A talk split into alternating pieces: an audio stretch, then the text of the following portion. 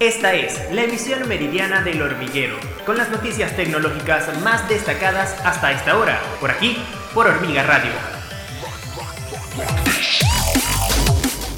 Hola amigos, bienvenidos a la emisión meridiana del hormiguero. Yo soy Isis Requena y de inmediato las noticias más importantes en el ámbito tecnológico de hoy 2 de mayo. Los gigantes tecnológicos como Google, Meta y Netflix podrían tener que asumir parte del costo de la red de telecomunicaciones de Europa, dijo la jefa digital de la Unión Europea, luego de que las quejas de los operadores de telecomunicaciones de la Unión Europea.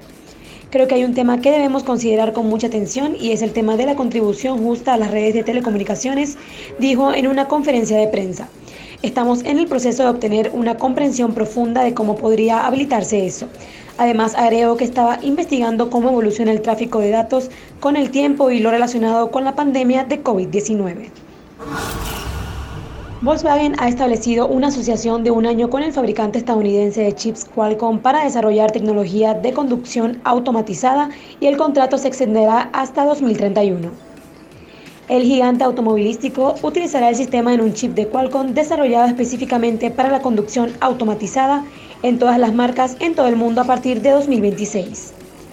El presidente ejecutivo de Volkswagen viajó a la sede de Qualcomm en San Diego a mediados de abril, donde acordaron las condiciones del acuerdo que las fuentes dicen que le costará alrededor de mil millones de euros. El regulador antimonopolio de Europa acusó a Apple de restringir el acceso de sus rivales a su tecnología de pago, una medida que podría obligarla a cambiar la forma en que funciona el sistema de la empresa y exponerla a una gran multa. La Comisión Europea dijo en un comunicado de prensa el lunes que había informado a Apple de su opinión preliminar de que abusó de su posición dominante en los mercados de billeteras móviles en dispositivos. La declaración de objeciones que la Comisión entregó a Apple describe presuntas violaciones de las normas antimonopolio de Europa, pero no determina necesariamente el resultado final de la investigación.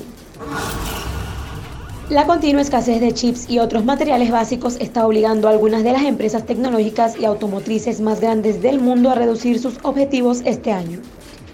El director ejecutivo de Apple, Tim Cook, advirtió el jueves que la compañía no es inmune a los desafíos de la cadena de suministro y señaló que el negocio del iPad tuvo limitaciones de suministro muy significativas durante el trimestre más reciente. El director financiero del fabricante de iPhone, Luca Maestri, dijo que hay varios desafíos que deben superarse en el trimestre actual, incluidas las restricciones de suministro relacionadas con el COVID-19, que podrían afectar las ventas entre 4 mil millones y 8 mil millones de dólares. Hasta aquí este resumen informativo. Para más detalles de estas y otras informaciones, visita nuestra página web www.hormigatv.com.